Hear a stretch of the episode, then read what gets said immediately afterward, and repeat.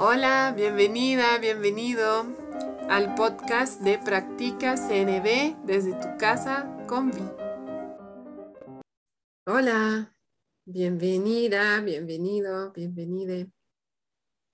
Hoy en el podcast estoy nuevamente con Rachel Lochardet y vamos a hablar del tema de su taller del mes de agosto los límites al servicio de la vida. Hola, Lachelle. Hola, Vi, buen día. ¿Cómo estás?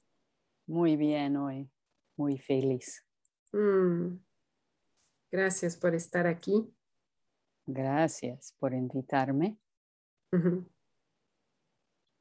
Bueno, este tema es mm, casi controversial ¿Así? ¿Ah, en el mundo de la CNB, la mm. palabra límites puede, ah. me parece que puede generar algunas dudas o confusiones. ¿Será mm. que podemos establecer límites estando en la conciencia de la CNB? Sí, sí. Tal vez podemos hacer un ejemplo que hablamos regularmente en el mundo de CNV de una forma de protección, ¿no?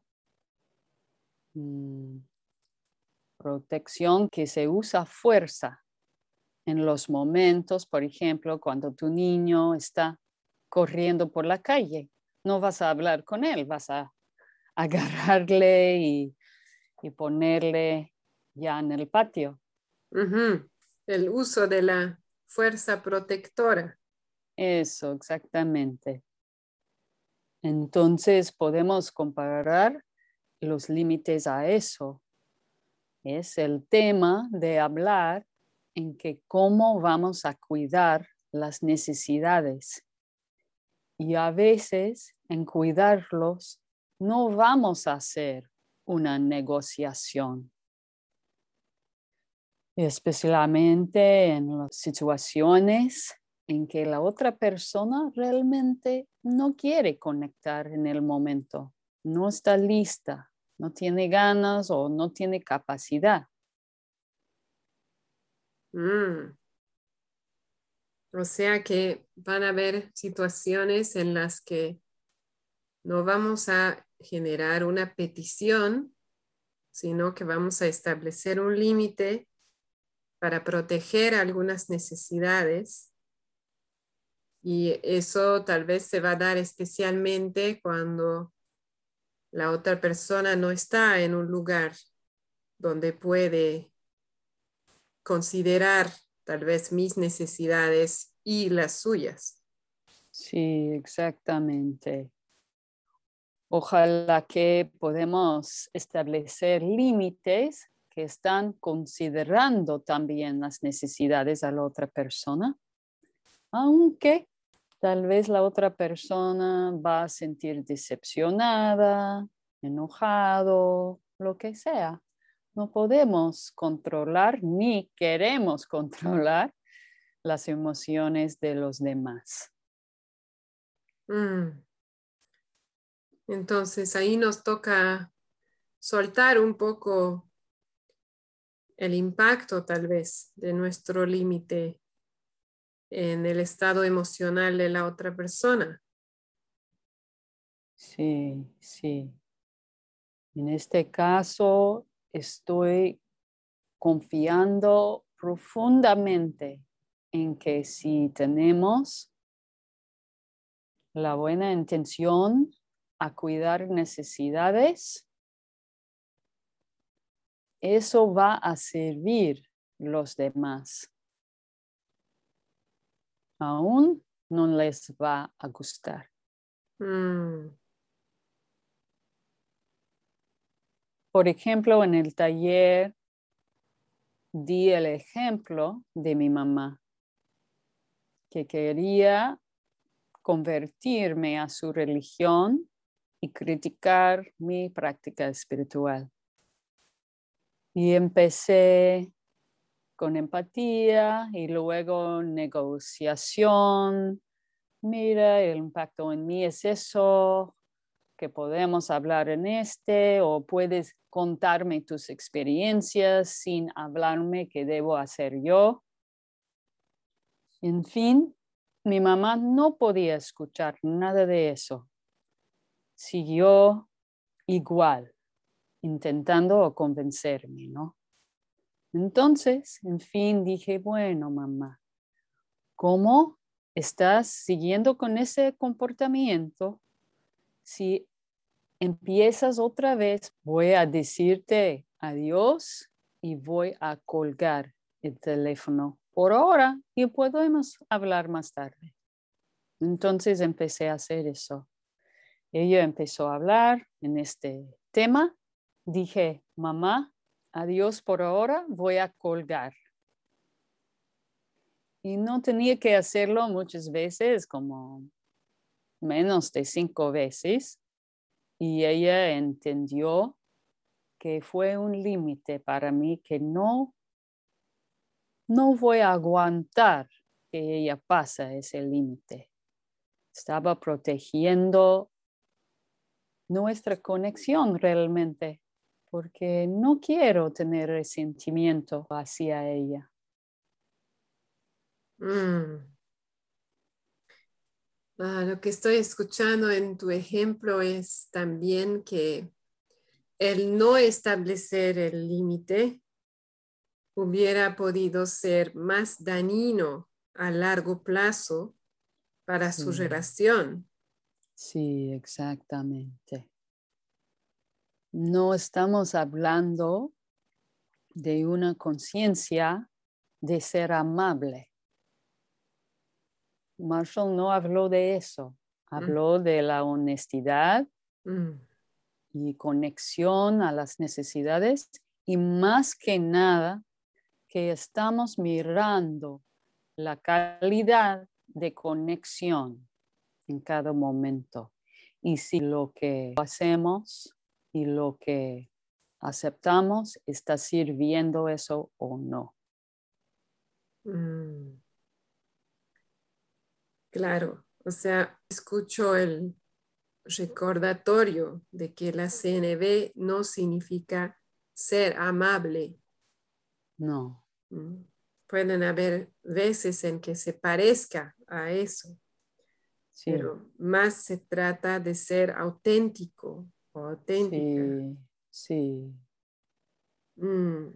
Bueno, y auténtica es una palabra un poco complicada también porque a veces estamos en reactividad, ¿verdad? Mm. Hablando de reactividad, estamos diciendo, pero soy auténtica. Mm. Pero realmente estamos controlados por la reactividad. Mm.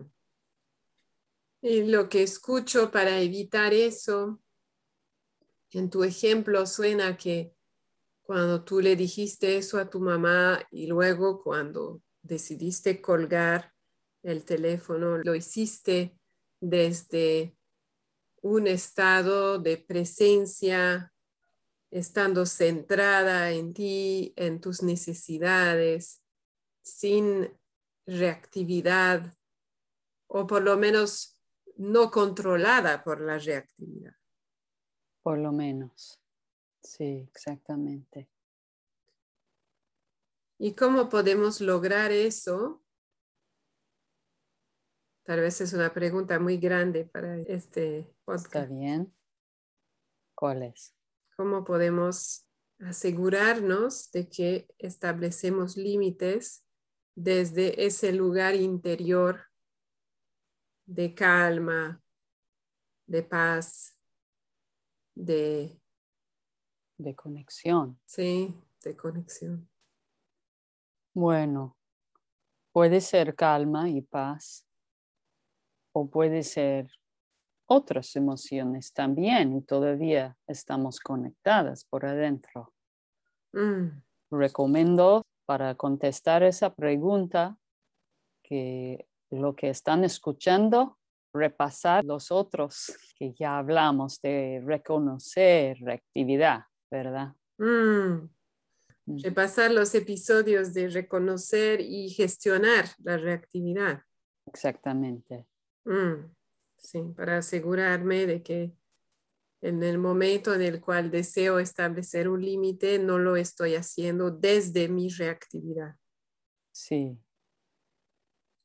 Sí, pero lo más sencilla, puedes preguntarte cuál necesidad quiero proteger cuando hago eso, Mm, para estar sencilla en el momento. Si no puedes contestar esa pregunta, tal vez toma una pausa para reflexionar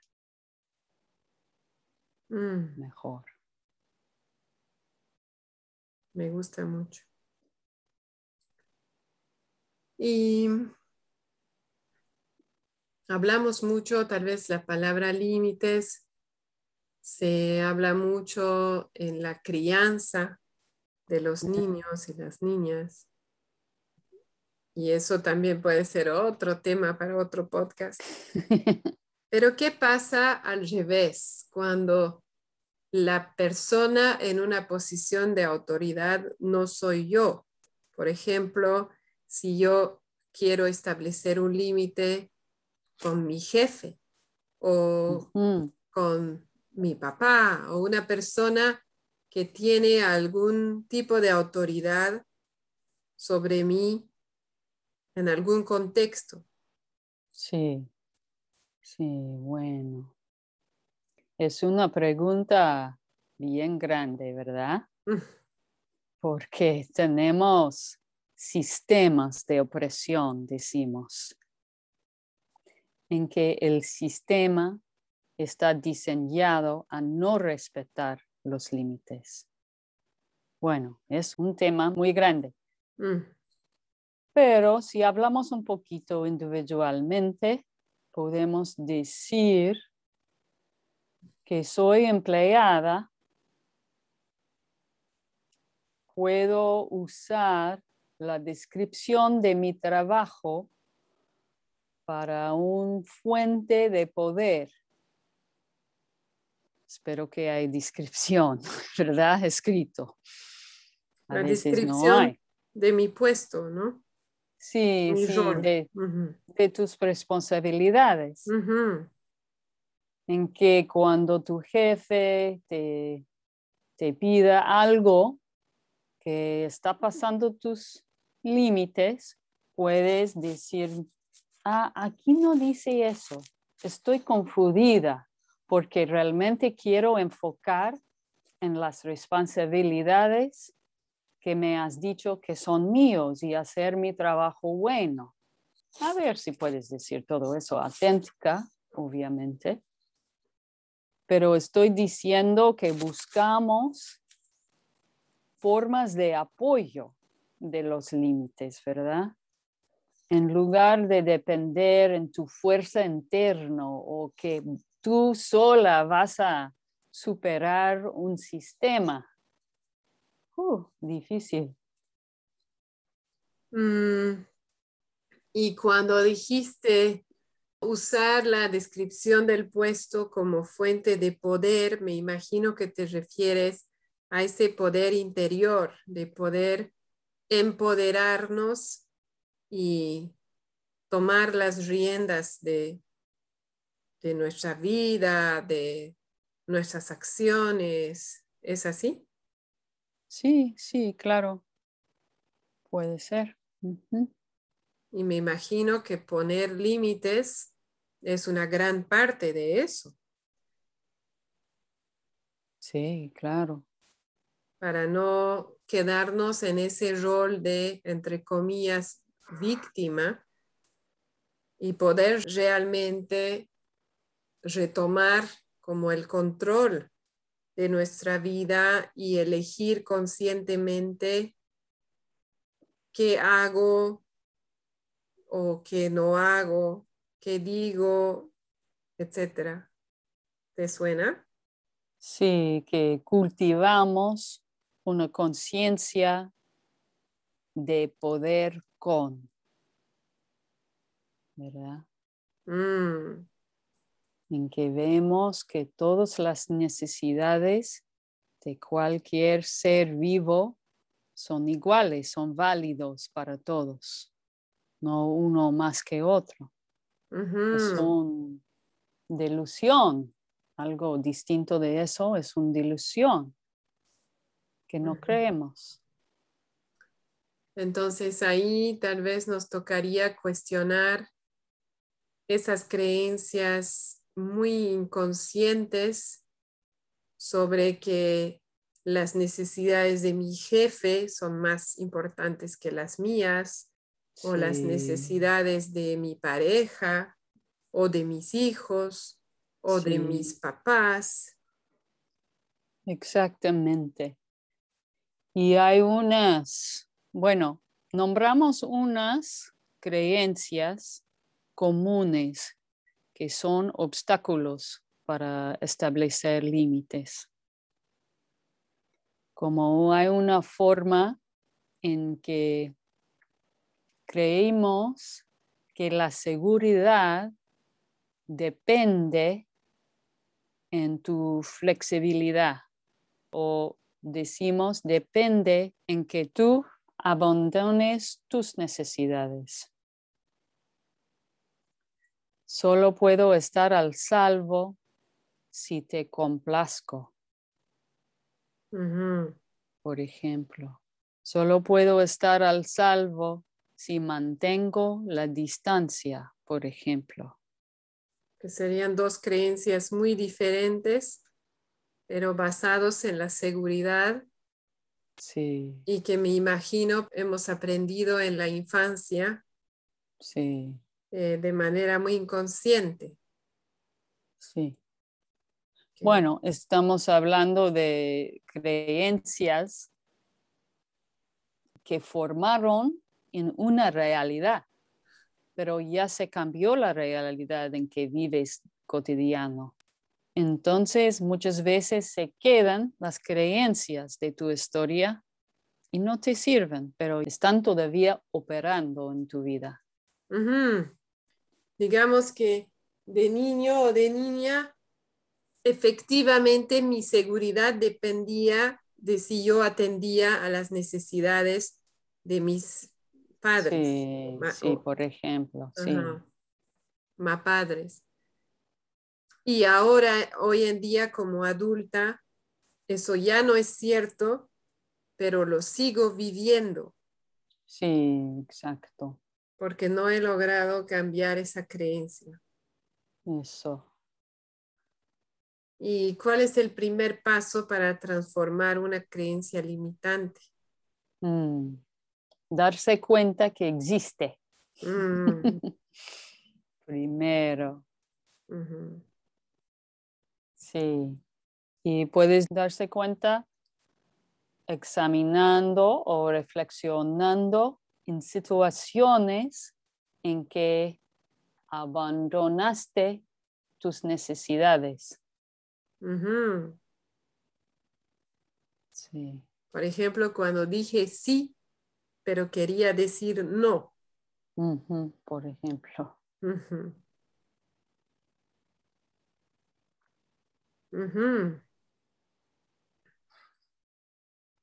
Y luego reemplazar esas creencias en las creencias desde las cuales quieres vivir.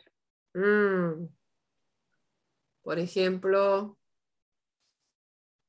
mis necesidades importan. sí, exactamente. Igual que los demás.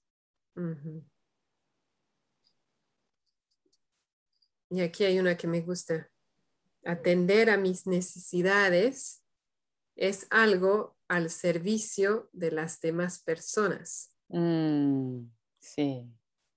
En otras palabras, si me cuido yo, también voy a poder cuidar a los demás. Sí, claro que sí y cuidar con más compasión, con más sabiduría, con más alegría. Mm. Tal vez vas a cocinar la cena con alegría, por ejemplo. Esperemos. sí. Mm. Me encanta. Mm. Es un tema complejo, el de los límites. Creo que sí. Me estoy imaginando para las personas que están escuchando, tal vez un reto donde puedan adoptar durante una semana, todos los días, al final del día, preguntarse si en algún momento hoy abandoné mis necesidades para atender a las de otras personas. Sí, sin pensarlo, sin elegirlo. Ajá. Y ahí reflexionar sobre en qué contexto, con qué persona y si hay una creencia ahí detrás que me está direccionando. Sí, exactamente. Yo espero que en el principio, el comienzo de día, podemos poner nuestra intención por el día y cuáles necesidades queremos cuidar en el día con cuáles actividades. Mm. Por ejemplo, hoy cuando lleve mi hija al- a la escuela, quiero cuidar una necesidad de seguridad o presencia Paz, tal o vez, conexión. Conexión con ella. Sí, Tal vez antes de cada actividad, entonces. pues sí, es mi sueño para todos. Mm. Sí, Nombrar la intención. Nombrar la intención y la necesidad que vas a cubrir.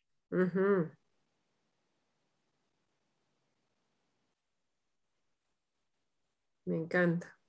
Sí. Y incluye, obviamente, pero voy a decirlo, incluye los demás porque una necesidad grande es contribución. Entonces, está allí también. Y podemos preguntar a sí mismos, ¿realmente en esta actividad quiero contribuir en esta forma o hay otra forma? ¿Esta es una forma habitual que estoy disfrutando o no disfrutando?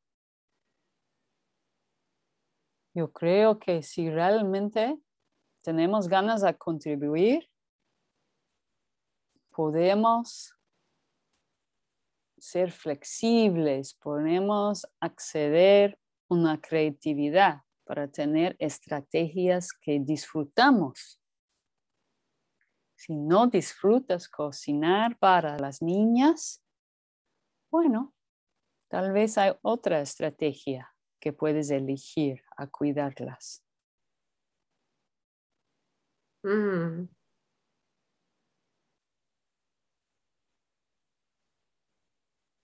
Gracias. ¿Algo más que quieras decirnos sobre el tema de límites? Mm.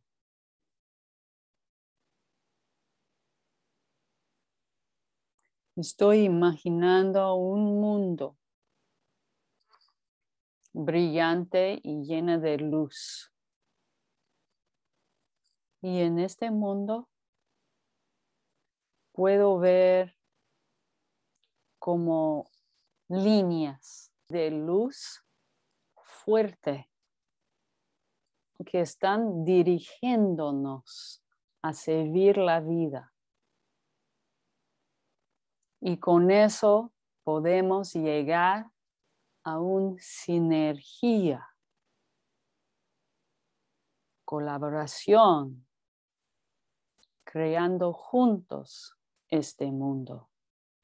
Sin los límites no podemos lograr eso. Son tan importantes a crear lo que queremos crear en el mundo, lo que estamos soñando.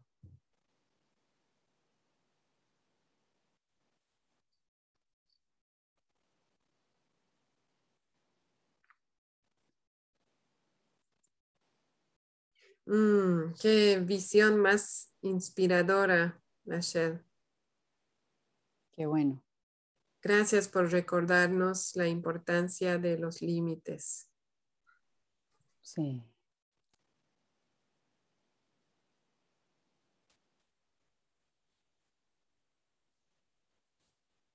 Muchas gracias, Lachelle.